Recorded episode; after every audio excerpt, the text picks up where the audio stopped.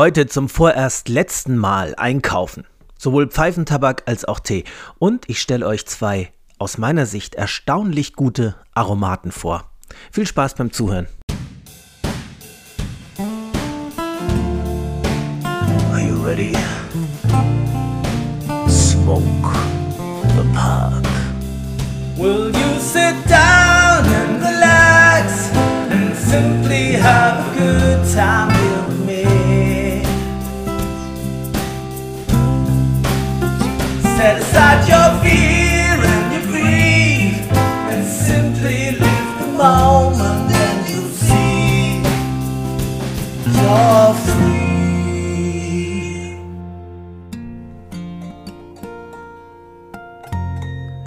Ja, herzlich willkommen zu Strandkorbgedöns. Das ist Folge 21 der zweiten Staffel. Heute ist Sonntag, der 26. Februar 23 und wir haben es wieder ungefähr mittags um 12.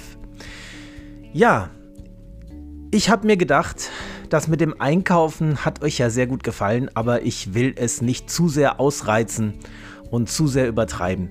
Ich werde heute nochmal schauen auf der Seite von Dan Pipe was da für Tabake sind, beziehungsweise habe ich schon geschaut, sonst würde das sehr, sehr lange dauern und sehr langweilig werden für euch beim Zuhören, was es dort für Tabake gibt, die ich auf Cigar World nicht gefunden habe oder die da nicht mehr verfügbar waren.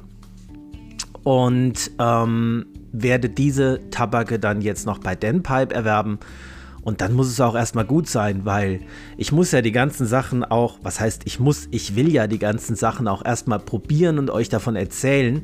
Und es wird einfach unüberschaubar, wenn ich jetzt immer weiter einkaufe und einkaufe. Ähm, dann verliere ich hier völlig den Faden und das macht ja keinen Sinn. Was den Tee angeht, der ist immer noch nicht da. Ich hatte mittlerweile die Vermutung, ob ich vielleicht irgendwas falsch gemacht habe, ob ich vielleicht eine falsche Adresse eingegeben habe. Ich hatte das nämlich schon mal. Da hatte ich ähm, zuvor einer Freundin in den USA von Mayleaf einen Tabak zukommen, äh, Tee zukommen lassen, den ich ihr besonders empfehlen wollte. Und sie hat sich auch gefreut und das war alles schön. Und dann habe ich das nächste Mal wieder für mich bei Mayleaf bestellt und siehe da, ich wundere mich, warum der nach drei Wochen immer noch nicht da ist. Auf einmal kriege ich eine Nachricht von meiner Freundin aus den USA, der Rosalind. Ja, ähm, hier ist Tee angekommen, eine ganze Menge, vielen Dank. Und ich habe gesagt, okay, ähm, ja, den wollte ich eigentlich für mich bestellen, aber ist okay, kannst behalten. Ähm, viel Spaß damit, ich bestelle mir einfach neu. Und sie sagte dann gleich, ja, ich gebe dir das Geld dafür. Und ich sagte, nein, ist schon in Ordnung, so eine große Bestellung war es jetzt nicht. Aber das habe ich gedacht, hätte wieder passiert sein können. Und dann habe ich nachgeschaut, nein, die Adresse stimmt. Und wenn ich auf die Sendungsverfolgung gehe, steht dann nur, er ist unterwegs. Und das schon seit zwei Wochen. Hm. Er ist einfach noch nicht da. Ja gut, also konnte ich keinen von diesen Tees probieren und euch heute davon erzählen. Und ich bleibe dabei, einen weiteren Sencha zu verkosten, habe ich mich erstmal von zurückgehalten. Also habe ich mir gedacht, ähm, schaue ich heute nochmal bei einer anderen Seite, die ich ja sehr lieb gewonnen habe, durch den Tee-Adventskalender, nämlich Teewald. Werde da aber nur einzelne Tees bestellen. Ich will es auch da nicht übertreiben. Ich werde jetzt wieder nicht, nicht wieder von jeder Teesorte, also grün, Oolong, äh, schwarz und so weiter und weiß und so, ähm, einen Tee bestellen, sondern nur einzelne, die mich besonders interessieren. Gut, okay. Jetzt kommt eine kleine ich würde es mal fast sagen, Wendepunktgeschichte in meinem Pfeifenraucherleben. Denn ich habe zwei Aromaten kennengelernt, die ich nicht nur okay finde, so dass ich sage, in Ordnung, die kann ich gut zu Ende rauchen. Sind zwar Aromaten, ist nicht so meins, so war es immer. Ne? Nein, bei den beiden Tabaken bin ich richtig voller Vorfreude auf die nächste Pfeife mit diesen Tabaken. Und Vielleicht liegt es an der Art des Aromas, vielleicht liegt es auch an dem Predictive Processing Modell, dass sich irgendwie meine innere Haltung geändert hat. Das würde ich eher vermuten, ja. Ähm, vielleicht, ich weiß nicht, woran es liegen kann, aber ich feiere diese beiden Tabake sehr. Und jetzt seid ihr wahrscheinlich schon neugierig, welche das sind. Und das sind überhaupt keine ausgefallenen Tabake, vor allem einer von beiden der eine von beiden ist so eine Überraschung für mich. Damit habe ich überhaupt nicht gerechnet, dass der mir so gut gefallen wird. Und das ist ein Tabak aus meiner ersten Bestellung von Anfang des Jahres bei Cigar World, nämlich der Holger Danske Black and Bee. Einfach ein 50 Gramm Pouch, den es in fast jedem guten sortierten Pfeifen- oder Tabakladen gibt, der also überhaupt nicht irgendwie heraussticht oder irgendwas Besonderes ist, sondern wo man eigentlich denkt, naja, das ist so ein, so ein einfacher, billiger Aromat. Ich habe ihn ja ursprünglich gekauft und mit in den Warenkorb gelegt, weil bei Cigar World in der Beschreibung stand, dass er nur Burley und Black Cavendish enthält. Und das fand ich interessant. Sonst hätte ich ihn vielleicht gar nicht mit in den Warenkorb gelegt. Aber tatsächlich, wenn man andere Quellen bemüht, nochmal auf Tobacco Reviews guckt, dann sagen andere auch, da ist auch Virginia drin. Damit wäre es ein ganz normaler Standard-Aromat mit Virginia Burley Black Cavendish und Whisky-Aroma, also mit dem Aroma von Bourbon Whisky. Gut, das ist auch was. Ich habe ja immer gesagt, was ich an den Aromaten ähm, eher nicht so mag, sind fruchtige Aromen. Ja, das hatte ich immer so für mich festgestellt. Fruchtige Aromen, also sowas wie Pfirsich oder Maracuja oder solche Dinge oder Erdbeere, das war eigentlich nie so, so was, was mich so richtig begeistern konnte. Weil ich immer fand, dass dann, naja, dieser Aromat so einen typischen chemisch-künstlichen, ich weiß nicht, wie ich das genau beschreiben soll, Früchtetee-Geschmack irgendwie hatte. Also als würde man irgendwie so ein Getränkepulver, was man eigentlich gut verdünnen muss, äh, mit einem Löffel wegessen. So, so, also so ein ganz intensiver, künstlich fruchtiger Geschmack. Und das war ja auch, obwohl das kein Fruchtaromat war, bei dem Danish Mixture von McBaron für mich so schlimm. Ähm, den habe ich probiert, habe ich ja erzählt und habe ihn wirklich nicht mal zu Ende geraucht. Also ich habe vielleicht 20, 30 Züge gemacht und dann gesagt, das tue ich mir nicht an. Das ist so eklig. Das, das geht für mich überhaupt nicht. Aber das ist halt wieder auch sehr subjektiv. Ne? Vielleicht gibt es Leute da draußen unter euch, die den total feiern. Dann ist das völlig in Ordnung. Ich sage nicht, dass es ein schlechter Tabak ist. Nur er ist für mich halt ähm, mit dieser Art von äh, künstlichen Aromatisierung nichts gewesen also künstlich schmeckenden Aromatisierung. Künstlich sind die ja alle, ja. Aber ja, und, und so bin ich an den Holger Danske auch rangegangen, weil ich so ein bisschen befürchtet habe, dass das wieder so ein Erlebnis wird. Jetzt zünde ich den an und dann war es so, bei den ersten zwei, drei Zügen habe ich gedacht, ach, wieder so eine Nummer, wieder sowas. Ehrlich, ich fand ihn am Anfang überhaupt nicht gut, die ersten paar Züge dachte ich, der hat auch wieder diese künstliche, merkwürdig ähm, Toffee-Fudge-ähnliche, überladene, chemisch wirkende Aromatisierung. Das ist nicht mein Ding.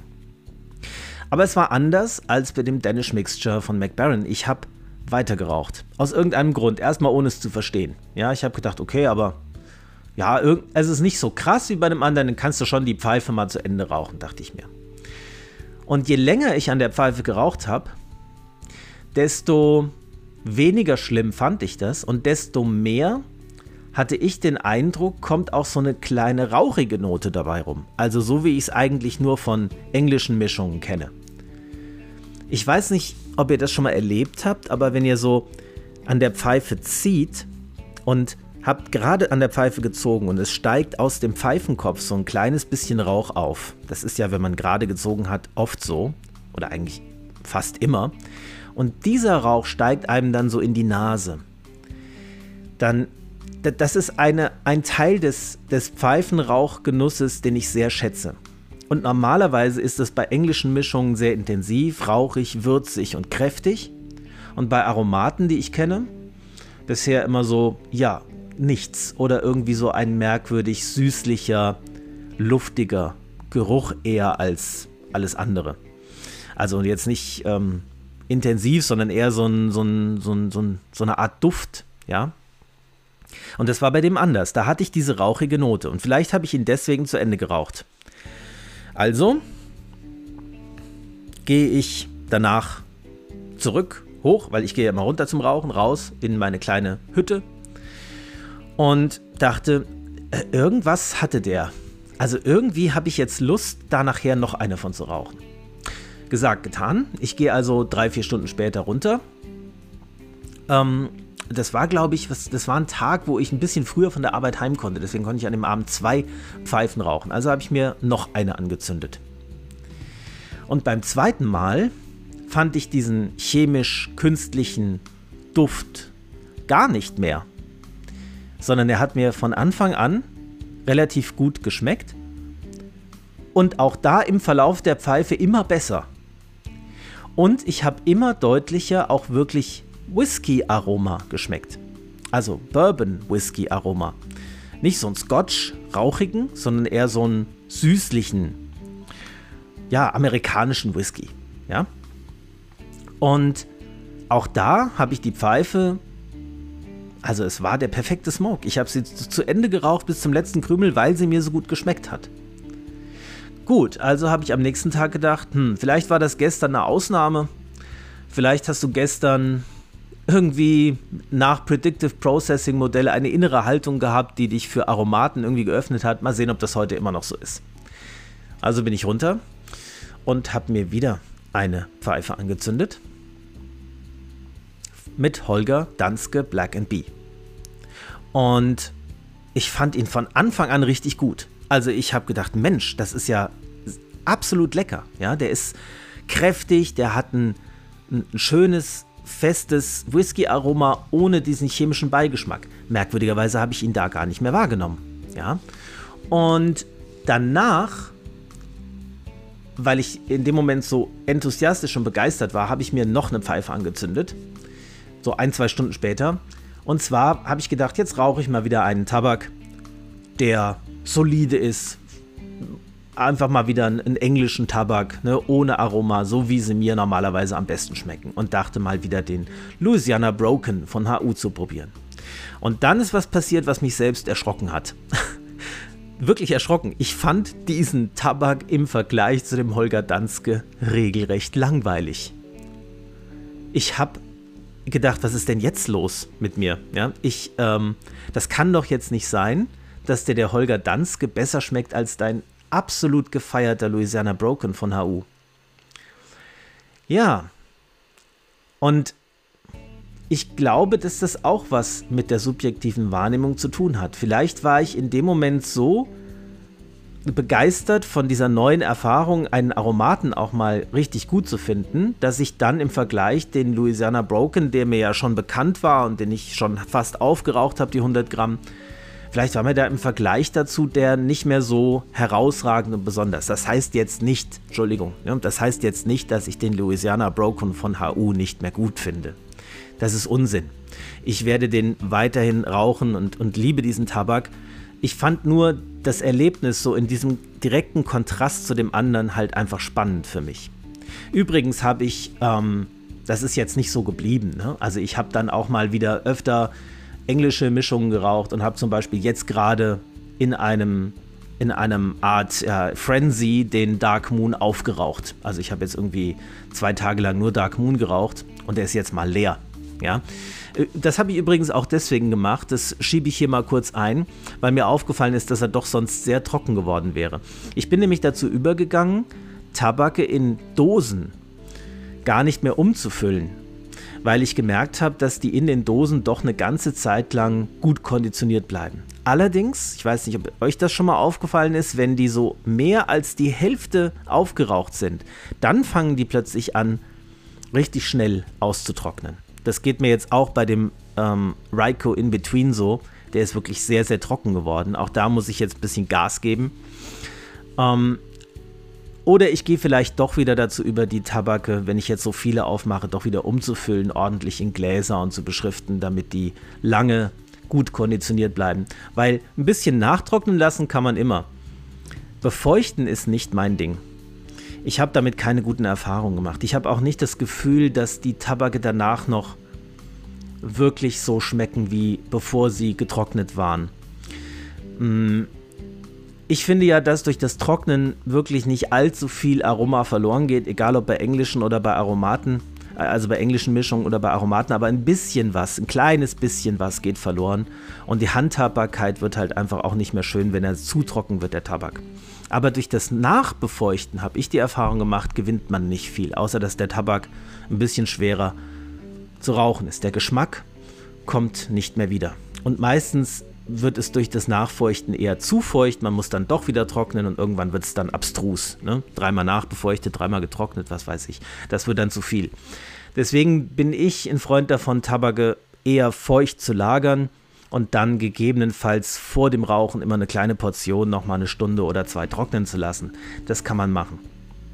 Ja, aber zurück zu dem Holger Danske. Also ähm, habe ich dann erstmal wieder zwischendurch ähm, noch einen anderen Tabak geraucht, von dem ich euch gleich noch erzähle, den ich sogar fast noch besser fand. Ich weiß aber nicht, ob ich die beiden, ähm, ob ich sagen kann, welcher von den beiden besser ist. Aber ich habe danach auch mal immer mal wieder zum Beispiel Dark Moon geraucht oder meine bekannten englischen Mischungen, die ich gerne mag, auch meine Latakia-haltige Mischung.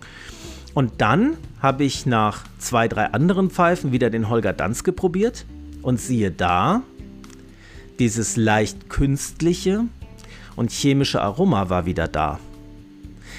Es kann, es ist daran für mich so deutlich geworden, wie subjektiv und wie von der inneren Einstellung und der Erwartung abhängig ein Raucherlebnis ist. Ich habe das dann wieder ein bisschen mehr wahrgenommen, habe ich eine zweite geraucht, war es wieder weg. Ganz interessantes Phänomen. Ich kann das nur so wiedergeben, wie ich es subjektiv erlebt habe.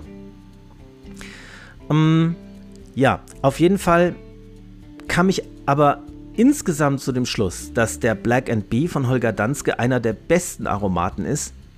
Für mich, für mich persönlich, den ich je geraucht habe. Und dann dachte ich, na gut, vielleicht liegt es an der Whisky-Aromatisierung. Und ein Freund hatte mir ja schon vor längerer Zeit den Solani Rot empfohlen. Den habe ich ja auch in Berlin im Pfeifenladen dann mitgenommen. Und der ist auch mit Whisky aromatisiert und auch mit Bourbon Whisky. Auch klassische Grundmischungen, Virginia, Burley, Black Cavendish, keine Exoten drin, ganz normal. Und als ich den Tabak geöffnet habe und dran gerochen habe, hat der im Gegensatz zu dem Holger Danske, der sehr deutlich nach Whisky riecht auch, wenn man den Pouch aufmacht, gar nicht nach Whisky gerochen, sondern eher so, ja, einfach irgendwie süßlich duftig. Ich weiß gar nicht, wie ich das beschreiben soll. Es ist so der Geruch, den man typischerweise mit Pfeifentabak assoziiert, ohne dass man, also ohne dass man irgendwie weiß, wonach der Pfeifentabak riechen soll. Irgendwie so, ja, duftig, süßlich, aber Whisky habe ich nicht im Kaltgeruch in keiner Weise feststellen können. Sehr angenehm, aber kein Whisky. Und dann zünde ich den an und schon vom ersten Zug an ist das Whisky-Aroma so deutlich zu schmecken. So präsent und so klar und so überhaupt nicht künstlich, dass ich wieder völlig begeistert war. Ja. Der ist allerdings deutlich milder nochmal als der Black and Bee in meinem Erleben. Deutlich milder und er hat überhaupt nicht diese rauchige Note. Der hat wieder dieses duftige, was ich von Aromaten kenne. Trotzdem schmeckt er mir sehr gut.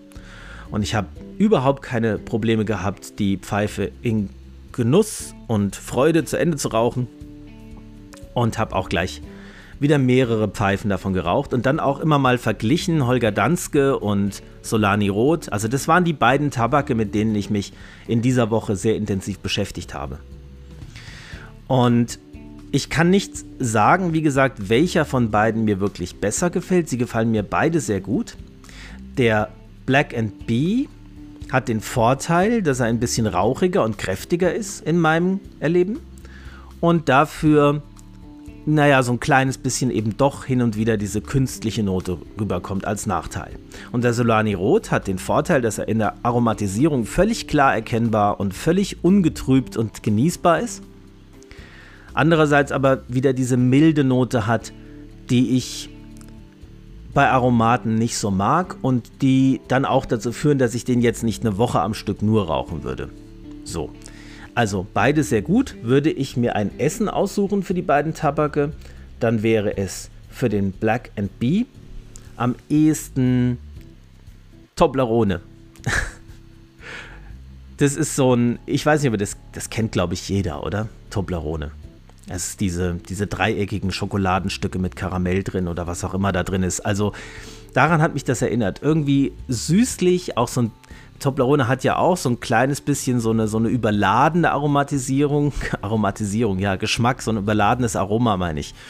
Ein kleines bisschen ähm, künstlich. Ne? Deswegen habe ich Toblerone ausgesucht und der ähm, Solani Rot, der hat mich an M&M's erinnert. Ich liebe M&M's. Ich, also M&M's Peanut, ne? Also diese Nüsse mit Schokolade und Zuckerguss umrundet, um, umhüllt. Liebe ich total. Wenn ich sie da habe, Leute, ihr könnt nicht so schnell sch schauen, wie die Packung leer ist. Also ich muss mich da immer sehr bremsen. Ähm, das ist äh, suchterzeugend für mich, MMs. Und so gut finde ich den Solani Rot, dass ich dafür MMs aussuchen würde als Essensvergleich. Ja, beides eher süßliche Sachen natürlich, ähm, weil die Tabake auch eher von Charakter her süßlich und, und leicht und, und be ja, bekömmlich ist falsch Wort, aber eingängig sind. Ja? Also überhaupt nicht herausfordernd, nicht übertrieben würzig oder irgendwas. Ja, das hat mich dazu gebracht, dass ich doch gedacht habe, vielleicht war ich in der Vergangenheit bei den Aromaten ein bisschen zu schnell, wenn ich gleich gesagt habe, okay, diese Richtung ist wahrscheinlich nichts für mich, das probiere ich erst gar nicht aus. Also bin ich hergegangen und habe doch nochmal geschaut, welche Tabake vielleicht noch interessant für mich wären.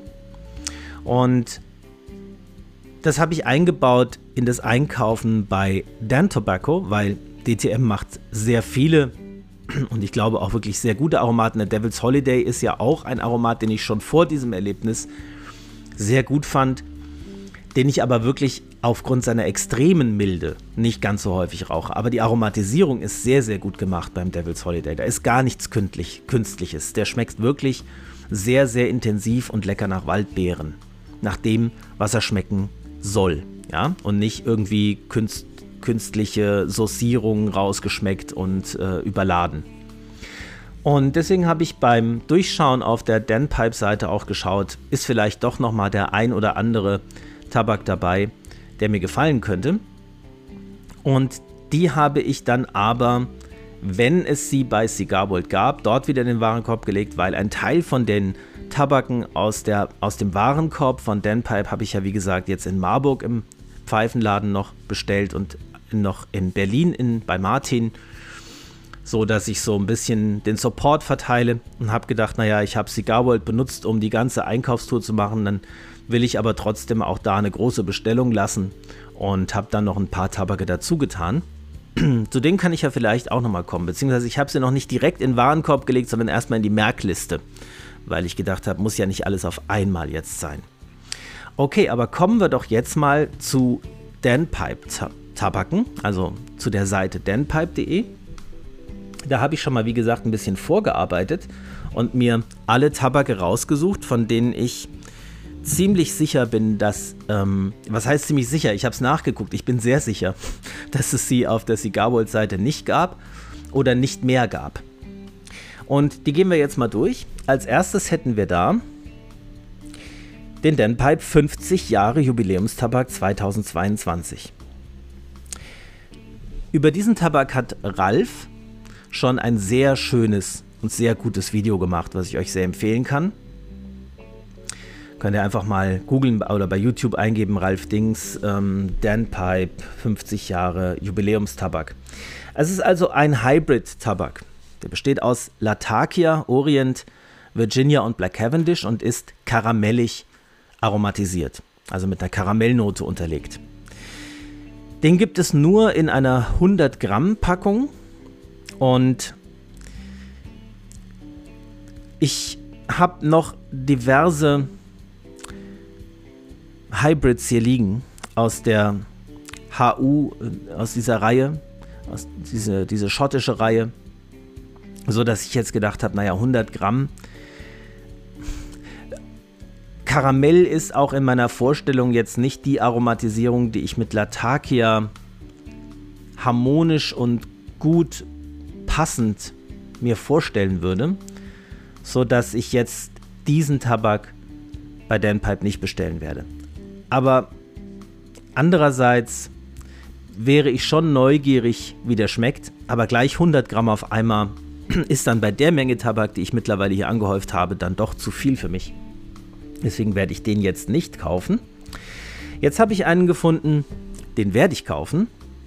Sillems Musketeer. Den habe ich überhaupt noch nie irgendwo gesehen.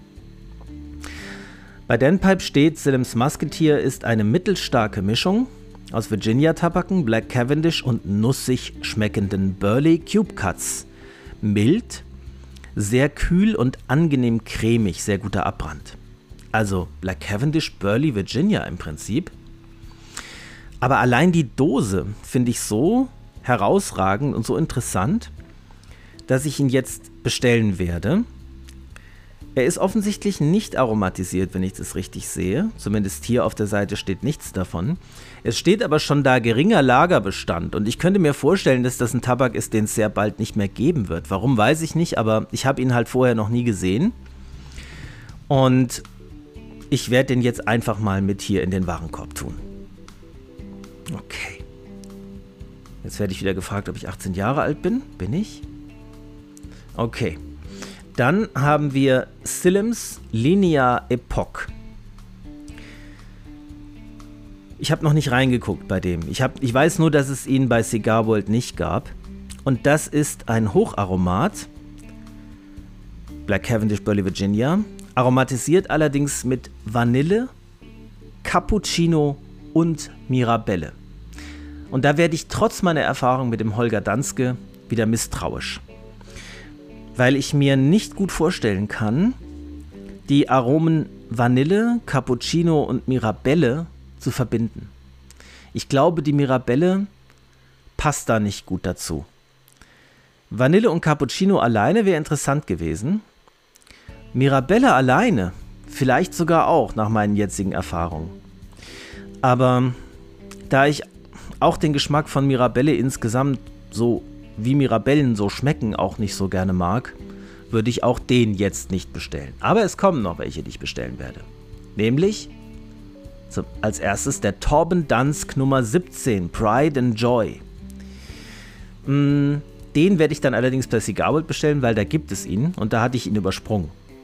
Habe ich schon den Warenkorb getan bei Cigar Also, das ist ein ganz normaler Aromat, Black Cavendish Burley Virginia aber mit Heidelbeere aromatisiert.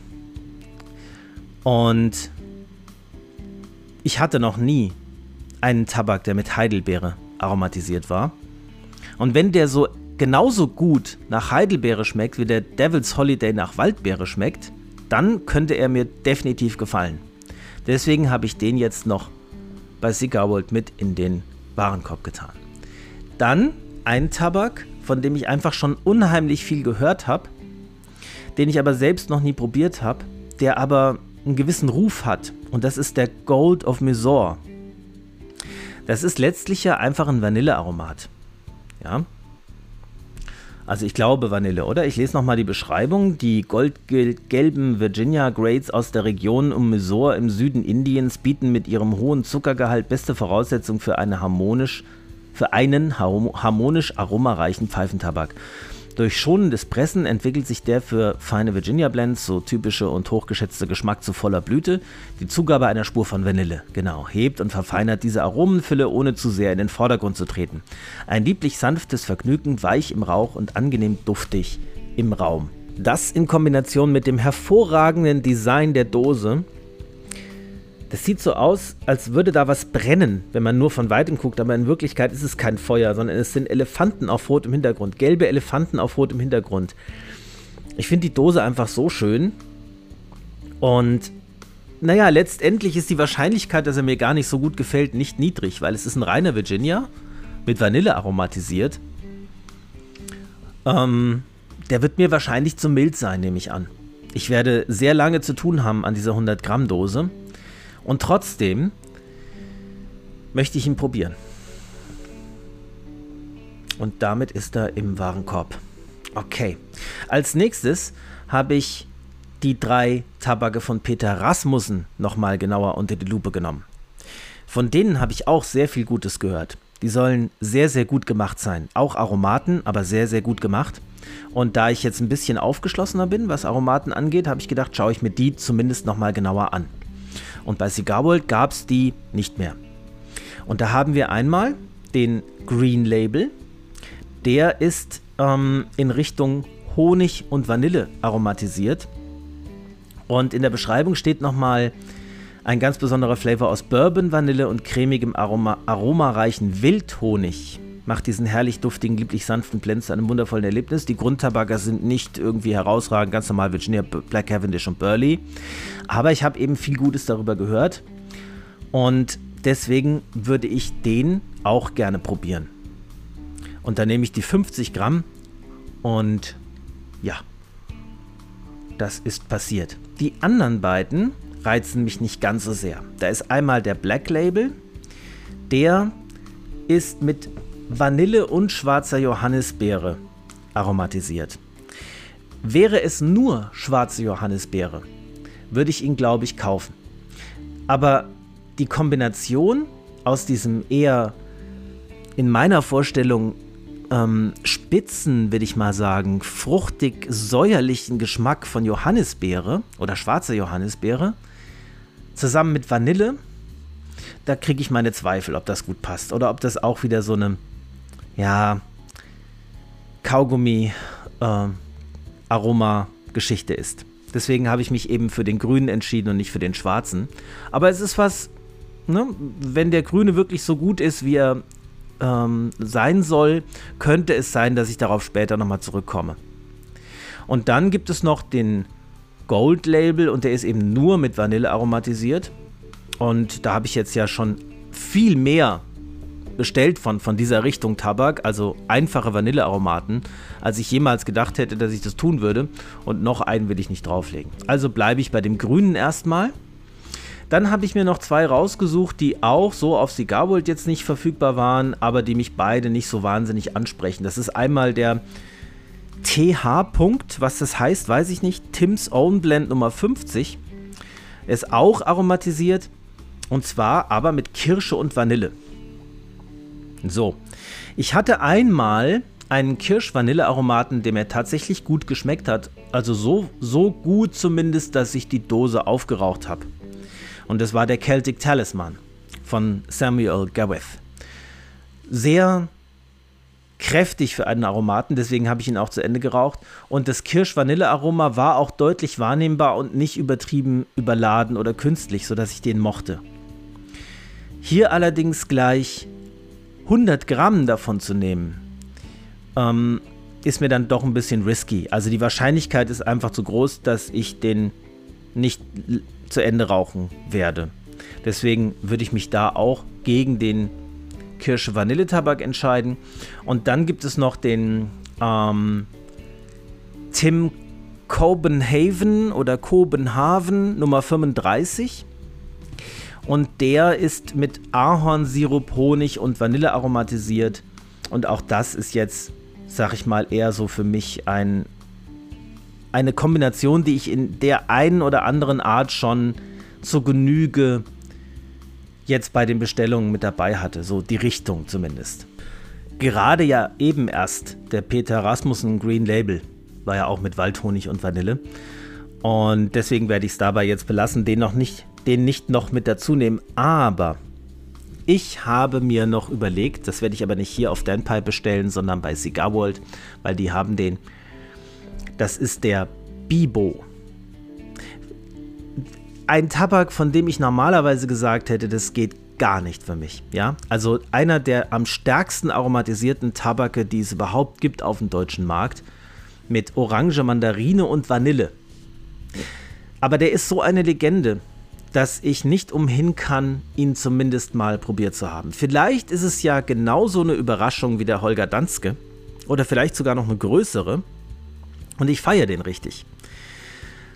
Also ich der ist so bekannt und so viele reden über den, dass ich gedacht habe, ich kann eigentlich nicht an dem vorbeigehen. Ich muss den eigentlich auch probieren. Und deswegen habe ich ihn bei Cigarbold noch mit zur Bestellung dazu getan. So. Und damit wären wir jetzt auch bei Dan Pipe schon durch. Und wie gesagt, jetzt will ich es auch mal langsam gut sein lassen. Ich sage euch aber nochmal, was ich bei Cigar World noch in meine Merkliste getan habe. Nach dem Erlebnis mit dem Holger Danske. Dafür muss ich mich eben anmelden. Das mache ich kurz. So. Das finde ich übrigens, das muss ich ehrlich sagen, also ganz großes Lob mal hier an der Stelle an Cigar World. Ich, ähm, das ist jetzt keine Werbung, ja. Ich kriege von Cigar World dafür nichts, dass ich das sage oder so. Aber ich finde, die Website ist so gut gemacht, ja. Also auch mit diesen Features, dass ich mir da eine Merkliste anlegen kann. Ähm, dass es da verschiedene Personal Humidore gibt, ja, wo man die Tabake, die man schon probiert hat, in einen Humidor legen kann.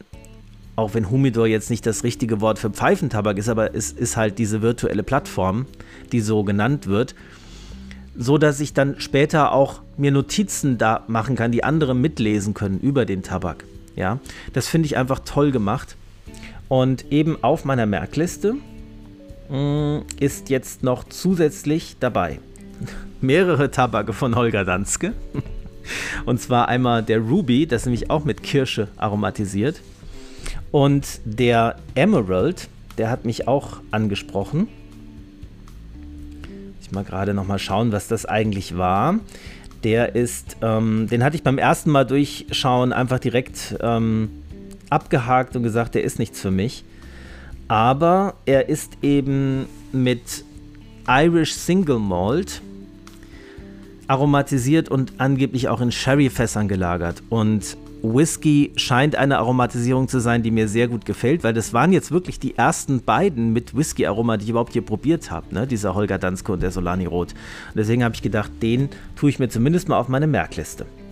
Ja, dann natürlich noch der Amphora Kentucky. Den ähm, gibt es nämlich in Marburg nicht, dachte ich erst, aber den habe ich dann doch hier wieder auf die ähm, Merkliste getan. Den Clan will ich irgendwann mal probieren. Hat Marburg jetzt auch nicht da gehabt. Deswegen habe ich ihn hier nochmal auf die ähm, Merkliste gemacht. Der Jubilee macht mich einfach neugierig, weil es so ein schon so lange bestehender Tabak ist, dass ich ihn auch irgendwann mal probieren will, aber jetzt erstmal nicht. Dann auch der Savinelli 1876 der Balkans. Ähm, den habe ich schon länger auch auf meiner Merkliste. Den habe ich jetzt nicht neu dazu getan. Und tatsächlich auch noch der Dan Tobago Milonga. Der ist auch so in die Richtung vanillig aromatisiert. Ich schaue nochmal gerade, wie genau.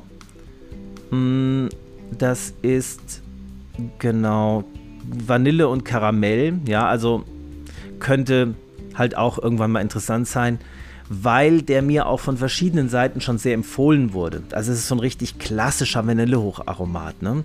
Und habe gedacht, irgendwann probiere ich den vielleicht auch nochmal. Außerdem steht jetzt in meiner mentalen Merkliste schon seit längerer Zeit auch der McBaron Classic Roll Cake noch drin. Ähm, bisschen blöd ist, dass es den nur in 100 Gramm Dosen gibt, sonst hätte ich ihn mir schon gekauft. Weil 100 Gramm ist doch ein bisschen arg viel bei den ganzen Dingen, die ich schon hier habe. Und ich fand es war einer der besten Vanillearomaten, die ich je probiert habe. Deswegen habe ich ihn auch noch in meiner mentalen Merkliste. Aber er war jetzt nicht so überragend, dass ich gedacht habe, okay, dann nehme ich mir jetzt gleich nochmal eine 100 Gramm Dose von mit. Aber der ist noch in meiner mentalen Merkliste sozusagen. Und dann sind wir jetzt auch mit der ganzen Einkauferei vom Pfeifentabak erstmal durch. Was Pfeifen angeht, möchte ich mich wieder ein bisschen beschränken. Jetzt habe ich es wirklich ähm, weit getrieben und schon mehrere Pfeifen mir bestellt und äh, auch bauen lassen und auch Serienpfeifen gekauft, dass es erstmal wieder gut ist. Ich habe neulich mal durchgezählt, ich habe jetzt tatsächlich 43 Pfeifen, die ich regelmäßig verwende. Oder sagen wir mal zumindest einigermaßen regelmäßig. Denn wenn man ehrlich ist, ich weiß nicht, ob es euch auch so geht, unter den 43 sind 20 dabei, würde ich sagen, die ich doch sehr selten anzünde. Und von den 20 sind der größte Anteil die ungefilterten. Ich merke einfach immer mehr, dass filterloses Rauchen nicht mein Ding ist. Es ist ab und zu eine interessante Erfahrung. Ich könnte mir vorstellen, auch so ein, zweimal im Monat oder im Quartal mal eine filterlose Pfeife zu rauchen, aber ich merke einfach, das ist mir zu harsch im Mundraum. Also der, der, der Rauch ist mir einfach zu, zu scharf, zu bissig. Gerade bei den Tabaken, die ich auch gerne rauche, die Latakia oder Kentucky enthalten, kann das sehr, sehr heftig sein. Es ist ab und zu mal ganz nett, aber es ist eher was für die Ausnahme. Und das sind alleine schon sieben oder acht ungefilterte Pfeifen, die ich habe, die ich so gut wie nie rauche. Und dann sind noch ein paar dabei, die einfach entweder vom Füllvolumen zu groß sind oder die mir irgendwie zu zickig sind beim Rauchen, die, mit denen ich irgendwie nicht so klarkomme, die ich aber schon immer mal wieder hernehme. Und dann gibt es eben so 15 bis 20 Pfeifen, die ich wirklich regelmäßig abwechselnd immer wieder rauche. Und die Pfeife von Roland Kirsch ähm, habe ich jetzt überdimensional häufig geraucht. Also die ist regelmäßig mit dabei. Auch die ähm, Pfeife, die ich in Berlin im Pfeifenladen geraucht habe, von denen ich euch, von der ich euch irgendwann auch nochmal ein Bild zeigen werde. Auf jeden Fall, wenn mal wieder die Gelegenheit ist, schöne Fotos zu machen. Also diese, ähm, diese Pfeifen liebe ich sehr. Und jetzt freue ich mich sehr auf meine neue Pfeife von Henrik Kroll. Er hat mir Bilder geschickt von meiner Band Dublin. Sie ist viel schöner, als ich erwartet hätte. Also sie übertrifft meine Überwartungen, äh, äh Erwartungen. Überwartungen, sehr gut. Äh, übertrifft meine Erwartungen und äh, hat eine wunderschöne Maserung. Und äh, wenn sie dann hier ist, werde ich auch erstmal schöne Fotos davon machen, damit ihr die auch sehen könnt. Auch die Pfeife von Roland Kirsch habe ich euch noch nicht gezeigt. Auch davon werde ich Fotos machen. Oder Birgit wird Fotos machen, weil die das viel besser kann als ich. Und dann werde ich euch die auf jeden Fall auch noch zeigen. Und da freue ich mich sehr drauf. Und dann fehlt ja noch, oder was heißt fehlt? Dann erwarte ich noch die wunderschöne Pfeife. Ich bin sicher, dass sie wunderschön wird. Ich habe noch keine Bilder davon gesehen bisher, aber ich freue mich sehr drauf von Christian Ruetz. Er heißt übrigens nicht Rütz, sondern Ruetz. Ist mir aufgefallen, als ich neulich einen Fernsehbeitrag von Christian Ruetz gesehen habe. Ging so rum auf Facebook, habt ihr vielleicht auch gesehen. Ein ganz kurzer, aber schön gemachter und sehr professionell aufgezogener Fernsehbeitrag über Christian Ruetz und seine Pfeifenbaukunst. Kann ich sehr empfehlen. Es sind so vier, fünf Minuten und ähm, sieht einfach klasse aus, was er da macht. Und ähm, da freue ich mich natürlich auch sehr drauf. Und dann wird die Pfeifenmesse in Stuttgart kommen. Und sind wir mal ehrlich, also eine Pfeife werde ich mindestens von dieser Messe mitnehmen. Wenn nicht zwei oder drei, da kann ich für nichts garantieren. Da werde ich mich auch nicht beschränken. Da werde ich ähm, meinen Gefühlen freien Lauf lassen. da werde ich auf jeden Fall das ein oder andere mitnehmen. Vielleicht gibt es da ja auch wieder irgendwelche exklusiven Tabake, die es nur auf der Messe gibt. Dann werde ich die natürlich auch mitnehmen. Also da wird nochmal eingekauft und dann soll es auch erstmal wieder gut sein für dieses Jahr, würde ich sagen. Äh, man kann ja auch alles übertreiben. Es geht mir nicht so sehr darum, dass ich ähm, ja, es, es geht mir bei der Sache nicht so sehr darum, dass ich es generell einfach von der Art her übertreibe, weil ich finde, wenn man ein Hobby hat und das einem sehr viel Spaß macht, dann kann man auch ein bisschen Geld dafür ausgeben. Ähm, wenn ich das mal vergleiche mit dem Hobby Motorradfahren, ist Pfeife rauchen doch nochmal deutlich günstiger. Ähm, ja, oder mein anderes Hobby, Comic lesen, ist auch nicht gerade günstig. Auch da habe ich Phasen, wo ich sehr viele Comics auf einmal kaufe, Omnibus bestelle und äh, verschiedene Deluxe-Ausgaben und so und dann auch erstmal wieder die Bälle flach halte und sage, für dieses Jahr oder diesen Monat oder die nächsten zwei, drei Monate reicht es jetzt erstmal wieder. Jetzt wird erstmal ein bisschen gelesen und ein bisschen langsam getan. Es geht mir mehr darum, dass ich, glaube ich, die Wertschätzung für die einzelnen Produkte verlieren würde, wenn ich jetzt noch weitermache. Also wenn ich immer mehr Pfeifen kaufe, einfach der, nach Herzenslust, dann macht es halt irgendwann keinen Spaß mehr, weil dann hat man die Wertschätzung für die einzelnen Pfeifen gar nicht mehr und kann sich gar nicht mehr drauf freuen.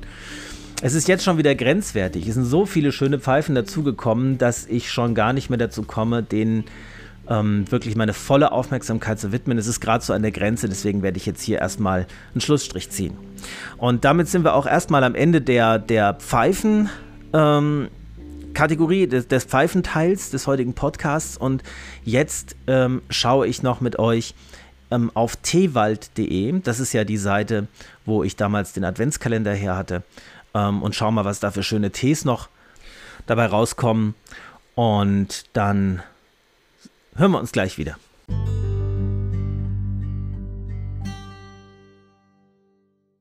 So, dann geht's mal weiter mit dem Tee-Einkauf auf Teewald.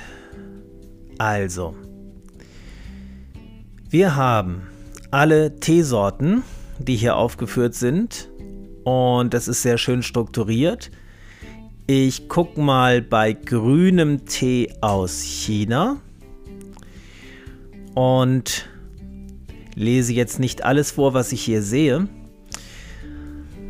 Das sind verschiedene Grüntees vom Blattbild her von klein und geringelt bis zu nadelförmig. Jasmin ist auch dabei, Jasmin Drachenperlen. Am ehesten spricht mich der Enshi Yulu an vom Bild her. Der sieht sehr dunkelgrün und nadelförmig aus. Ja, das geht schon fast wieder in die Richtung Sencha vom Bild her, des, des äh, Tees her, aber er ist ja eben ein chinesischer Grüntee. Und hier ist ein Bild dabei, wo die Blätter so wundervoll im heißen Wasser aufgegangen sind und man so die einzelnen Teeblätter sehen kann. Das ist natürlich sehr appetitanregend sozusagen. Und wenn ich da mal die Beschreibung lese, dann ist das ein im April 22 handgepflückter Tee und dabei steht, die meisten modernen chinesischen Grüntees werden geröstet, um zu verhindern, dass der Tee oxidiert und rot wird. Ich überspringe etwas. Dämpfen ist hingegen bei japanischen Grüntees sehr üblich. Ja, genau. Und ich wollte ja eigentlich einen typisch chinesischen Grüntee. Und hier steht jetzt, Enshi Yulu ist einer der wenigen chinesischen Grüntees, die gedämpft werden. Wäre zwar interessant, aber ich wollte ja eher wieder in Richtung chinesische Tees. Ja, und ich hatte einfach sehr lange keinen guten Longjing mehr, also keinen guten Drachenbrunnentee. Und hier ist ein 2022 Premium Drachenbrunnentee, der mich anspricht. Das sieht auch vom Blattbild sehr schön aus. Und ich könnte mir vorstellen, dass mir das mal wieder gefallen könnte, einfach mal so einen schönen Longjing mal wieder zu trinken. Und da gibt es hier 40 Gramm für 16,50 Euro. Das ist schon, meine liebe Güte, das ist schon nicht ganz billig. Mhm. Naja. Ähm. Hm, hm, hm, kostet mich ein bisschen Überwindung jetzt, muss ich sagen, weil ich meine Longjing kenne ich halt schon. Ähm, der schmeckt schon gut und ich habe ihn auch sehr lange nicht getrunken, aber 16,50 Euro für 40 Gramm finde ich jetzt doch ein bisschen arg viel. Das lasse ich jetzt dann doch mal. Nee, da kann ich mich jetzt nicht so richtig zu überwinden. Also bei den Grünen aus China ist jetzt hier keiner dabei, der mich so richtig anspricht.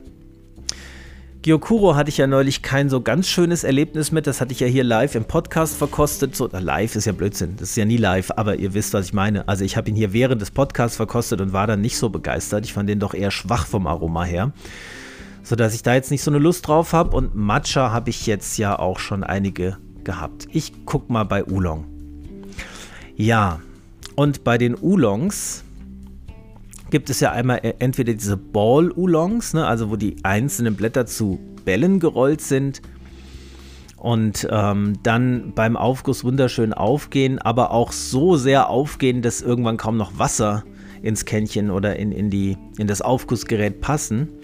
So, und vom Geschmack her sind die halt auch sehr, sehr mild. Zwar lang anhaltend, also man kann da immer 10 oder 15 Aufgüsse machen, aber die sind halt durchgehend immer sehr mild und ähm, nicht so, dass man jetzt noch einen schönen Nachgeschmack hat. Deswegen würde ich bei den Tiguanyin Oolongs oder bei den Gabba Oolongs doch jetzt eher Abstand nehmen. Aber was mich halt interessiert, sind die ähm, Dansong Oolongs, die es hier bei Teewald gibt, weil Dansong Oolongs kenne ich bisher nur von anderen Internetseiten. Ich habe nicht nur von Mayleaf Dansong Oolongs probiert, sondern auch von anderen äh, Seiten, aber von Teewald eben noch gar nicht. Und da ist halt einmal der Duckshit, der mich sehr interessiert, weil ich weiß, dass Duckshit Oolong sehr, sehr lecker sein kann. Und da möchte ich euch jetzt mal die Beschreibung vorlesen. Die ist nämlich immer sehr, sehr schön hier auf Teewald.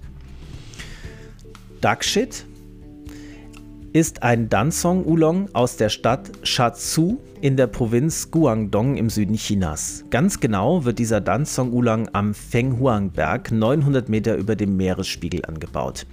Dieser Oolong zeichnet sich durch einen aromatischen, fruchtigen und milchigen Geschmack aus. Teekenner lieben das besondere Aroma nach Buttergebäck mit Pfirsich oder Kirsche. Das ist jetzt, das, das klingt so, als wäre das übertrieben. Aber ich sage euch, der schmeckt wirklich nach Frucht. Obwohl er nicht aromatisiert ist. Ich weiß es, ich hatte verschiedene Dansong Oolongs und Pfirsich oder Kirsche ist halt nochmal anders als bei dem Milan Siang Dansong, eher diese Mango-Note. Deswegen finde ich den immer sehr interessant. Dakshit Dansong Oolong ist der beliebteste Dansong Oolong für sein beruhigendes und befriedigendes Aroma und seinen Geschmack. Das ist nicht wirklich ein vollständiger Satz, aber ihr wisst wahrscheinlich, was gemeint ist. Wie unterscheidet sich dieser Lang Song Lao Song Dakshit vom normalen Dakshit Dansong Oolong? Die Büsche für diese Landsong Dakshit sind ungefähr 40 bis 50 Jahre alt. Im Vergleich zu unserem Dakshit Dansong Oolong 2019 aus einem jungen Busch sticht dieser Lao Song Dakshit durch seinen stabilen und beruhigenden Charakter hervor. Ja, da steht noch viel mehr. Mm, aber wie gesagt, den hatte ich lange nicht und ja gut, der ist teuer, aber das wäre es mir jetzt auch wert. Also 13,90 Euro für 30 Gramm ist schon viel. Auf der anderen Seite ist es dann auch nicht so viel, den kann man dann auch mal aufbrauchen. Und deswegen werde ich mich mal für den entscheiden. Außerdem haben wir noch den Lao-Song Milan Siang Dan Song Oolong. Und ich hatte einfach lange Milan Siang Dan Song nicht mehr. Und es ist ja eigentlich mein Lieblingstee, kann man sagen. Und hier steht in der Beschreibung, ja, auch wieder 1000 Meter über dem Meeresspiegel angebaut, das kürze ich mal ab. Und dann kommt eine interessante Erklärung, die ich selber noch nicht kannte. Der Name Milansiang bedeutet mit Honig und Orchideenaroma. Das wusste ich noch gar nicht. Denn der dunkle Oolong hat das natürliche Aroma nach Orchideenblüte und einen komplexen, süßen Geschmack, der an Honig erinnert. Ja, in meiner Erinnerung ist es eher Mango, was ich schmecke. Aber ich bin gespannt, wie dieser Lao-Song Milan Siang Dansong dann schmecken wird. Lao Song bedeutet alter Busch. Im Vergleich zu Milan Siang aus jungem Busch hat dieser Milan Siang aus altem Busch ein weniger aggressives Aroma, einen tieferen Geschmack. Aggressiv? Aggressiv? Also aggressiv finde ich, ähm, ist kein gutes Wort, wenn man nach der Beschreibung von nach einer guten Beschreibung für Tees sucht, also ich habe noch nie ein aggressives Aroma bei einem Tee wahrgenommen, außer vielleicht bei einem völlig zugekleistert aromatisierten Schwarztee. Das würde ich dann mal nah, nah, ähm, nah an aggressiv sehen. Aber naja, egal. Einen tieferen Geschmack, einen länger anhaltenden Nachgeschmack, das klingt gut, und kann häufiger aufgegossen werden, bevor er seine Blüte und Fruchtigkeit verliert. Lao Song bedeutet auch, dass dieser Tee nach einigen Monaten, wenn die Blätter weiter reifen, einen deutlich tieferen Geschmack aufweist. Dieser Milansiang aus dem alten Busch hat weniger Geschmack nach Pomelo-Schale als Milansiang aus dem jungen Busch, sondern mehr Honigsüße und Fruchtigkeit, die ich nicht genau benennen kann. In Klammern, es ist kein Pfirsich, wie er in letzter Zeit so bekannt ist, es ist nur etwas tropische und exotische Fruchtigkeit, die ich nicht genau bestimmen kann. Klammer zu. Ja, ich tippe auf Mango. Also wie gesagt, meine Wahrnehmung von Milan Siang Dansong ist knalliges, kräftiges Mango-Aroma, obwohl überhaupt kein Aroma zugesetzt ist. Rieche den Tee und entspanne. Ach, das klingt doch alles sehr gut. Ja, den werde ich auf jeden Fall auch noch mit in den Warenkorb tun. Einfach lange nicht gehabt. Ein schöner Milan Siang Dansong. Ja, dann schauen wir noch mal weiter, was es hier bei den Oolongs noch so gibt. Ich lese das jetzt nicht alles vor, weil die Auswahl sehr, sehr groß ist. Aber das sind so Sachen wie nochmal ein Tiguan Yin, nochmal ein Dong-Ding, nochmal ein Wudong, ein, ja, nee, das sind, das sind vor allem Ball-Oolongs und so Formosa, das ist, kenne ich auch, das ist auch so ein Ball-Oolong, das ist mir alles zu mild. Also hier finde ich jetzt weiter keine. Ich finde natürlich noch die, die ich aus dem Adventskalender kenne. Die fand ich alle gut, aber nicht so gut, dass ich sage, okay, da muss ich jetzt nochmal 100 Gramm von haben oder so. Bei Tee bin ich tatsächlich noch mehr als bei Tabak so, dass ich am liebsten immer nur so vier, fünf Tees von einer Sorte trinken würde und dann gleich den nächsten probieren, weil ich einfach diese Vielfalt so schätze. Deswegen finde ich auch diese kleinen Packungen mit 30, 40 Gramm sehr angenehm. Schauen wir aber nochmal beim schwarzen Tee.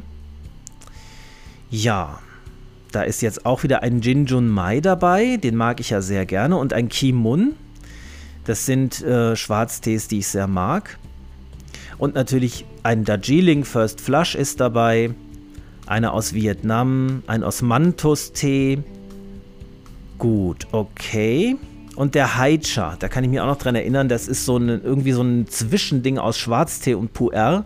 Also sehr, sehr dunkel im Aufguss, fast schon schwarz in der Tasse, also wirklich wie Kaffee oder noch schwärzer als Kaffee. Ähm, der war schon interessant, aber jetzt auch nicht so, dass ich davon mehr haben wollen würde. Hier ist allerdings noch einer, der mein Interesse erweckt. Und der heißt Pollenhonig Dian Hong. Da schaue ich noch mal rein. Okay. Dian Hong heißt roter Tee aus Yunnan. Okay. Da Dian für Yunnan und Honig für Rot steht. Mhm. Äh, nee, Hong steht für Rot. Ach so. Also Dian steht für Yunnan und Hong für Rot. Deswegen ist Dian Hong roter Tee aus Yunnan. Verstehe. Der Name Pollenhonig weist auf die allgemeine Richtung des Aromas, des Geschmacks und des Mundgefühls dieses Tees hin. In Europa ist er auch als Golden Yunnan bekannt. Ah, das sagt mir was. Den hatte ich schon mal, einen Golden Yunnan. Und der hat mir sehr, sehr gut geschmeckt. Das ist ein ganz milder, überhaupt nicht adstringierender und gar nicht bitterer Schwarztee, den man auch fünf Minuten ziehen lassen könnte, ohne dass er auch nur die Spur von Bitterkeit hat. Ein angenehmer Tee mit ausgewogenem Aroma und einer Süße, die an Pollen, Honig und rote Datteln erinnert. Das klingt doch gut. Den würde ich auch mal mitnehmen. Da gibt es auch 50 Gramm, auch das ist nicht teuer, 8,50, das ist okay. Ja, gut. Okay, dann haben wir den noch. Und dann schauen wir nochmal bei den weißen Tees. Da habe ich jetzt schon mal reingeschaut, da wird nichts dabei sein, weil das sind erstmal so Silver Needle Tees. Ne, die sind ja nicht so ganz mein Ding, habe ich ja schon mal gesagt, weil sie halt doch sehr, sehr schwach und nur ganz leicht floral nach irgendwas schmecken. Es ist also mehr Wasser als alles andere in meinem Erleben. Ähm, auch wenn man es noch so hochdosiert und kräftig ziehen lässt, lange ziehen lässt, dann gibt es aber hier hauptsächlich solche Kuchen. Und diese Kuchen sind zwar sehr schön anzusehen und sehr schön verpackt, aber das ist halt immer so viel und auch für so einen hohen Preis, dass sich das meistens für mich nicht lohnt, weil ich es noch nie geschafft habe, so einen Kuchen wirklich mal komplett zu Ende zu trinken. Das, also wenn ich jetzt von morgens bis abends literweise Tee trinken würde und nichts anderes als Tee trinken würde, könnte ich mir vorstellen, dass ich so einen Kuchen in ein, zwei Jahren auch mal leer habe. Aber ähm, da muss man schon, also es ist eher so was, finde ich, diese, diese Kuchen, das ist wirklich was, wenn man, wenn man sonst nichts trinkt. Also wenn man so so ein richtig ausschließlicher Teetrinker ist, dann kann das mal Sinn machen, weil dann kostet dann hier zum Beispiel so ein Gong Mai, der wäre schon interessant, aber 155 Euro und das Ganze sind ähm, 300 Gramm. 300 Gramm Tee. Ne, bei den vielen verschiedenen Tees, die ich habe, ist einfach abzusehen, dass ich den niemals auftrinken werde und dafür ist es einfach zu schade.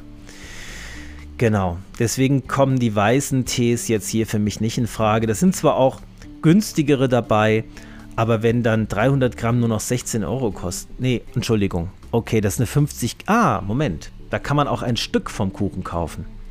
Na, und sogar eine Probe. Das ist doch schon eher interessant. Okay. Bei Geschmack steht deutlich fruchtiges Aroma. Kräutersüße, Zuckerrohr, Pfirsich und Honig. Ich habe hier jetzt gerade den Bing Dao Sheng Tai White auf. Okay, 50 Gramm ist schon eher was, aber die 8 Gramm, das finde ich noch interessanter. Da kann man nichts falsch machen. 3 Euro, das nehme ich mal mit. Das finde ich gut. Okay. Hm, was haben wir noch? Hier gibt es noch verschiedene Shumai bei Mudan. Ja, auch von dem Pai Mudan gibt es auch eine Probe, aber Pai Mudan habe ich so von mehreren Herstellern und, und äh, auch vom Tee aus Köln noch einiges da. Das wäre jetzt nicht so viel Neues, deswegen lasse ich das auch. Und Puer überspringe ich mal. Ich bin im Moment nicht in der Puer-Stimmung, habe ich ja schon mal gesagt. Und alle anderen Sachen, ähm, ja, Früchtetee wisst ihr, ne? Kräutertee würde ich gar nicht als Tee bezeichnen, sondern eher als Aufgussgetränk. Das ist nicht so meins. Und ich will es ja auch nicht übertreiben. Jetzt habe ich ja hier den Warenkorb, sind vier Sachen drin Und ähm, das ist jetzt eine eher kleine Bestellung. Aber damit würde ich es auch bewenden lassen. Und ich freue mich auf die beiden Dann-Songs und davon werde ich auf jeden Fall auch erzählen, wie die dann waren. Okay, ähm, also der T-Teil hier schon zu Ende. Was heißt schon? Naja, wir haben ja immerhin eine Viertelstunde zusammen geguckt, aber ähm, ich denke, dabei würde ich es jetzt belassen für heute. Ähm, was ich noch anhängen möchte in die heutige Folge, ist eine Rückmeldung zu was ich so gerade lese mal wieder. Habe ich lange nicht gemacht. Und ähm, ich habe jetzt verschiedene Bücher gelesen, auch Comics einige gelesen. Ähm, über die Comics erzähle ich vielleicht mit Tilo zusammen nochmal eine extra Sonderfolge, weil ich ja auch weiß, dass viele von euch das gar nicht so interessiert. Und bei den Büchern möchte ich nur eins herausheben, was ich in letzter Zeit gelesen habe, was ich sehr bemerkenswert finde. Das habe ich geschenkt bekommen zu Weihnachten. Das heißt Junge mit schwarzem Hahn. Vom Diogenes Verlag erschienen. Ein ganz kleines Buch, 200 Seiten, hat man an einem Nachmittag oder an zwei durch. Ähm, es ist allerdings keine leichte Kost. Ähm, es ist nichts, was man so zur Unterhaltung mal schnell so wegliest. Aber es ist auch, ja, wie soll ich sagen? Also dieses Buch ist alles andere als gewöhnlich. Es erzählt von einer außergewöhnlichen Freundschaft zwischen einem Jungen und einem schwarzen Hahn, wie man es schon vom Titel erahnen könnte, ja. Aber es ist halt irgendwie mystisch und auch gleichzeitig gruselig und schaurig an vielen Stellen. Also es ist eine sehr düstere, ähm, zum Teil auch schreckliche Atmosphäre, die da vermittelt wird. Und das, das Besondere ist, dass weder der Ort noch die Zeit, in der diese Geschichte spielt, an irgendeiner Stelle benannt wird. Ja, man weiß nicht, wo das ist und wann das ist, ob es überhaupt auf unserer Welt ist, davon würde ich aber mal ausgehen. Und ich würde schätzen, dass es im frühen Mittelalter spielt. Das kann ich aber nur daraus ableiten, wie Personen benannt werden und wie die Umgebung, also in diesem Dorf, in dem das Spiel gezeichnet wird, so dass ich es nicht genau weiß, aber ich habe mal in einem Review nachgelesen, was ich äh, gestern äh, gesehen habe. Da stand auch, dass es am ehesten im Mittelalter spielt.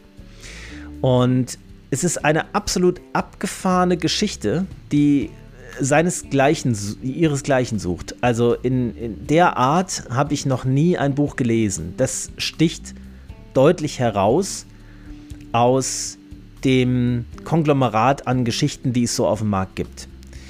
Und die 200 Seiten sind ja auch schnell durchgelesen, muss man sagen. Ja, da, da ist man ja schnell mit fertig, ist ja jetzt kein Riesenwälzer. Und in dieser Kombination, diese kleine, knackige, aber sehr besondere, irgendwie mystisch dunkle Geschichte von einem Jungen mit einem schwarzen Hahn, ist schon sehr, sehr besonders, muss ich sagen. Und ähm, kann ich also weiterempfehlen. Lohnt sich sehr, sich dem zu widmen, ist was ganz Ausgefallenes. Ich weiß auch nicht, welches Genre das ist. Das ist irgendwo eine Mischung aus Horror, aber Horror passt auch nicht so richtig. Ah, schwer zu sagen. Düster, irgendwie auch zum Teil mystisch, aber nicht so, dass da jetzt Magie oder sowas vorkommt. Aber ja, auf so eine Art ähm, Mittelalter-Mystik würde ich das am ehesten zurückführen. Ich will auch nicht spoilern. Wenn ich jetzt mehr sage, dann wisst ihr zu viel. Also könnt ihr euch mal anschauen. Ist auf jeden Fall einen Blick wert.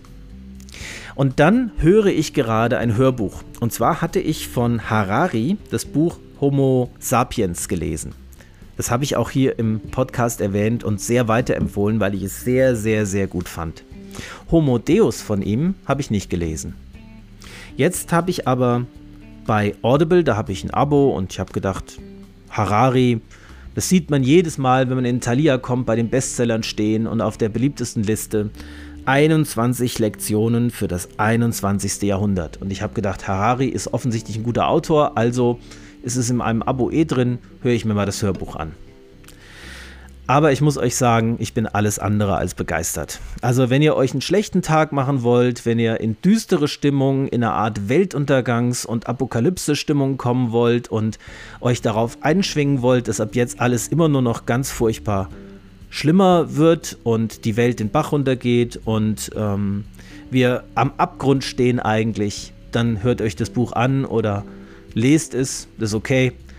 Aber ganz ehrlich, ich, ich finde die, die, die Art, wie düster hier die Zukunft gezeichnet wird, doch nicht sehr erhellend und nicht sehr ermunternd und, und vielleicht ist es so, ja, vielleicht, äh, ich meine, wenn man sich anschaut, was in der Welt alles passiert, dann kann man immer wieder auf den Gedanken kommen, dass wir sehr nah am Abgrund stehen. Aber ich muss sagen, das Buch ist aus 2018, also das ist vor dem Ukraine-Krieg und vor der Pandemie erschienen. Eine Sache, auf die sich der Autor sehr stürzt, ist die künstliche Intelligenz und die Dystopie darüber, wie die künstliche Intelligenz uns immer mehr kontrolliert, unser Leben beeinflusst, uns unsere Fähigkeiten abnimmt und damit verlieren lässt, die wir zur Orientierung in der Welt brauchen und so weiter und so weiter. Klar kann die künstliche Intelligenz aus meiner Sicht zu sehr unlauteren Dingen und zu nicht nützlichen Dingen und sogar schädlichen Dingen gebraucht oder missbraucht werden, so wie das bei jeder technischen Errungenschaft ist. Ja, das ist für mich immer schon so gewesen, dass ein Schwert an sich nicht gefährlich ist, sondern ähm, der Träger, der es hat, das Schwert, kann gefährlich sein. Ne? Das Schwert an sich tut niemandem was. Und so ähnlich ist es auch mit der künstlichen Intelligenz. Natürlich ist es möglich, dass die künstliche Intelligenz Algorithmen, ähm, dass diese Dinge unser Leben beherrschen, indem sie unsere Gewohnheiten über soziale Netzwerke abgreifen und uns ganz gezielt manipulieren können in unserem Konsumverhalten, aber auch in unserer Meinungsbildung. Da bin ich völlig einer Meinung mit dem Autor. Aber es gibt eben auch Bereiche, wo die künstliche Intelligenz sehr, sehr schnell sehr großen Fortschritt zum Wohle der Menschheit haben, äh, bringen könnte. Zum Beispiel ähm, ist eine Sache, wo ich ein großes Potenzial der künstlichen Intelligenz sehe, die, ähm, die Krebsbehandlung, die Behandlung von Krebs. Ähm, ich weiß nicht, ob ihr das schon mal gehört habt. Es gibt mittlerweile an immer mehr Zentren sogenannte molekulare Tumorboards. Das sind also ähm, Besprechungen oder Plattformen, wo Patienten vor allem Patienten mit aggressiven Tumoren, die immer wieder kommen und die auf das gewöhnliche Behandlungsregime, was in den Leitlinien steht, nicht anspricht, ähm, besprochen werden, indem man und äh, also was da passiert ist, dass man aus Tumoren Zellen entnimmt und die genetisch aufschlüsselt und somit nach Ansatzpunkten für spezifische Behandlungen, speziell für den individuell vorhandenen Tumor dieser Person sucht. Das heißt, ich nehme die Zelle und ähm, ja, jag die durch den Mixer, gucke mir die Gene an, die da ähm, in den Zellen beschädigt oder eben nicht vorhanden sind und schaue, ähm, welche Chemotherapie oder welche Immuntherapie explizit für diesen Tumor sinnvoll und wirksam sein könnte. Sodass sich für einen gewissen Anteil der Patienten, die diese individuell zugespitzte Behandlung bekommen, dann ein Vorteil ergibt. Man muss sagen, das ist alles noch sehr in den Kinderschuhen. Die Erfolge dieser Behandlung haben sich verbessert, aber sie sind auf keinen Fall durchgehend überzeugend. Also die Anzahl der Patienten, die diese spezielle Behandlung bekommen und die dann auch davon profitieren, also der prozentuelle Anteil, die dann auch einen wirklichen Vorteil haben, ist immer noch sehr gering. Wo ich jetzt darauf hinaus will, ist, dass die, ähm, die Suche nach dem speziell für diesen Tumor geeigneten Medikament bisher noch händisch von Menschen ausgeführt wird. Das heißt, Spezialisten in der Tumorbehandlung, Krebsbehandlung, setzen sich damit auseinander, indem sie die wissenschaftlichen Datenbanken der Welt durchsuchen, welche Behandlung für genau diesen Tumor dann die richtige sein könnte. Und das dauert im Moment noch sehr, sehr lange. Wochenlang. Und jemand, der einen Tumor hat, der aggressiv wächst oder auf gewöhnliche Behandlung nicht anspricht, möchte natürlich gerne möglichst bald eine wirksame Behandlung und nicht noch drei, vier Wochen auf seine Behandlung warten. Und an dieser Stelle könnte zum Beispiel, und das ist auch schon in Diskussion, künstliche Intelligenz dazu beitragen, dass dieser Suchprozess erheblich, erheblich beschleunigt wird. Also so, dass ich mir vorstellen könnte, dass diese Suche nach dem richtigen Medikament von bis jetzt zwei bis vier Wochen auf vielleicht zwei bis vier Stunden heruntergebrochen werden könnte oder noch kürzer. Ne? Also wenn eine Intelligenz, diese, eine künstliche Intelligenz diese Suche übernimmt, dann kann das sehr viel schnell sehr viel effektiver sein. Und dafür zum Beispiel, finde ich, ist die künstliche Intelligenz ein sehr, sehr gutes Einsatzgebiet. Also, dass ich nicht davon ausgehen würde, dass die Entwicklung der künstlichen Intelligenz, wie sie jetzt gerade stattfindet und wie sie auch exponentiell äh, in die Höhe schießt gerade, unbedingt nur Schlechtes bedeutet. Natürlich bedeutet sie wahrscheinlich auch viel Schlechtes. Ja, aber ich finde immer so diese, diese einseitige, düstere Sichtweise sehr entmutigend und nicht sehr hilfreich. Ja, also was bringt es mir, wenn ich mir ausmale, wie schlimm es werden könnte? Ähm, bringt mich das in irgendeiner Form weiter, außer dass es mir meinen Tag verdirbt? Das ist immer so meine Frage. Da fand ich das Buch Factfulness ähm, doch wesentlich ja, hilfreicher, weil es eben zeigt, dass die Welt an vielen Stellen eben nicht so schlecht ist, wie es die Medien häufig programmieren. Äh, nicht programmieren, ähm, propagieren. schöner Versprecher, den lasse ich jetzt mal drin, weil eben ging es um künstliche Intelligenz. Ja, also äh, das finde ich doch wesentlich hilfreicher, weil es Mut macht und weil es motiviert, die, die Welt in einer guten Richtung zu gestalten. Und das können wir alle. Jeder von uns kann dazu beitragen, dass das Ganze in eine gute Richtung geht. Gut. Ähm, aber wie gesagt, ich bin noch nicht am Ende mit dem Buch. Ja, ich bin erst so bei fünf, sechs Stunden jetzt. Weiß nicht, wie viele Seiten das wären, aber so noch nicht ganz die Hälfte. Und insofern kann es auch sein, dass sich das noch ändert und die Prognose am Ende des Buchs nicht mehr ganz so äh, pessimistisch ist, wie sie jetzt an der Stelle ist, wo ich gerade bin. Und ja, die, auf der anderen Seite ein Bewusstsein dafür zu entwickeln, dass so eine Instanz wie künstliche Intelligenz auch Gefahren birgt, finde ich schon sinnvoll. Also der Autor geht jetzt auch nicht davon aus, dass die künstliche Intelligenz irgendwann ein Bewusstsein entwickelt und uns Menschen unterwirft und versklavt. Ja, solche Dystopien gibt es ja in Filmen sehr gerne. Ja, Terminator zum Beispiel, ja, bekanntestes Beispiel.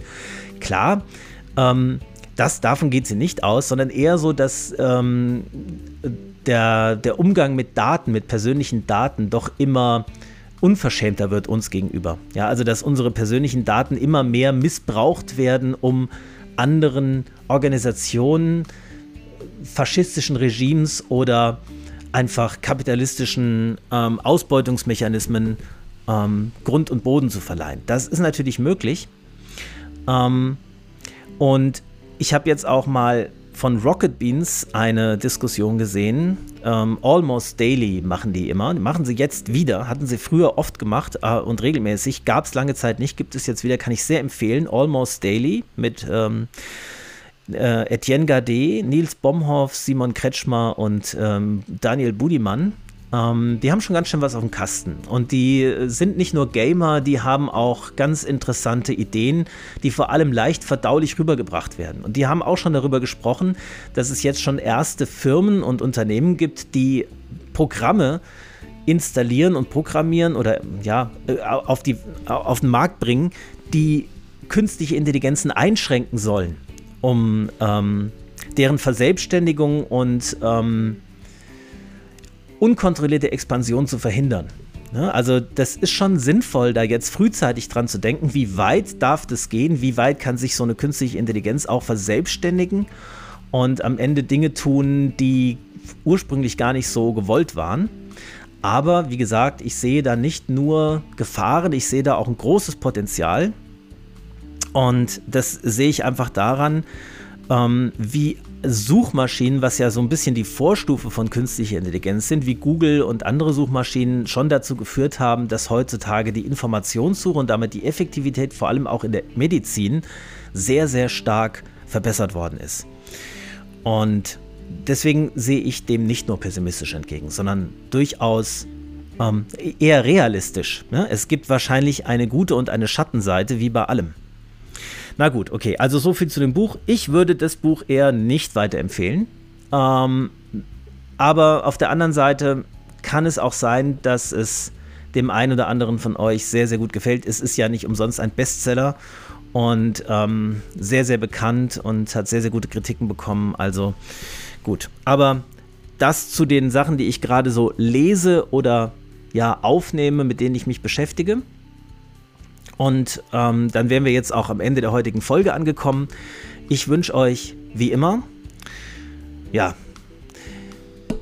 ich habe mir gedacht, so langsam, so langsam müsste ich mal was anderes wünschen. Ich wünsche euch seit, ähm, weiß nicht, 60 Folgen mittlerweile fast ähm, immer dasselbe. Ja, aber klar, das Einzige, was ich euch wirklich wünsche, ist das, was ihr euch selbst auch wünschen würdet. Weil wieso sollte ich euch was wünschen, mit dem ihr gar nichts anfangen könnt? Insofern stimmt es immer noch.